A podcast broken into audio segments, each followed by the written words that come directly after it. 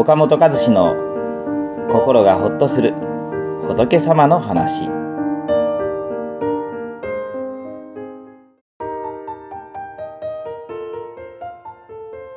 自分をよく見たい。よく見せたいという心を満と言いますが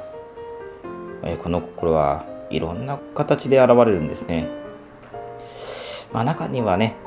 自分はダメなんですとか私は何もできないんです、まあ、自分を卑下することで、まあ、自分をいい人だと見せたいっていうそういう心もあるんですね、まあ、こういう心を仏教でヒゲマンと言います。卑下するうぬぼれですね。自分を卑下することで謙虚で控えめないいやつだと思われたがる。そういう心なんですね。まあ日常生活の中でもね仕事で例えば人よりもいい成績を出したのを褒められた時に、まあ、周りの人に気を使って「いやーまぐれですよ」ということがありますよね。それで同僚に「うん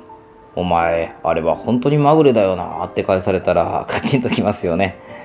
まぐれと言ったのは自分なのに他人からそう言われると面白くないのは本当はまぐれだと思っていないからですよね。まあ、このようにね私たちは周りによく思われたいために自分の本心と明確のことを言うことがあります。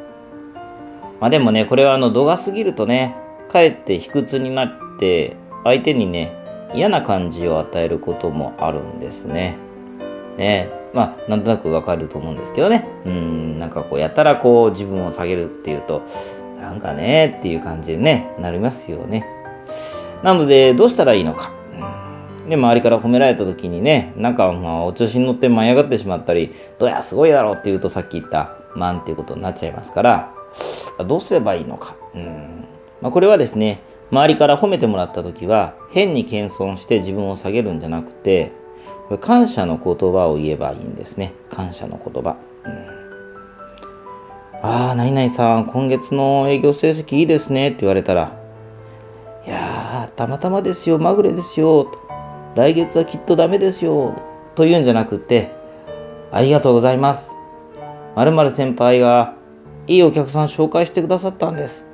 〇〇先輩のおかげです。と言った方が好感度もいいし、自分自身もね、あとまたね、前向きな気持ちになれるんですよ。ああ、何々さん、髪型素敵ですねって言われたら、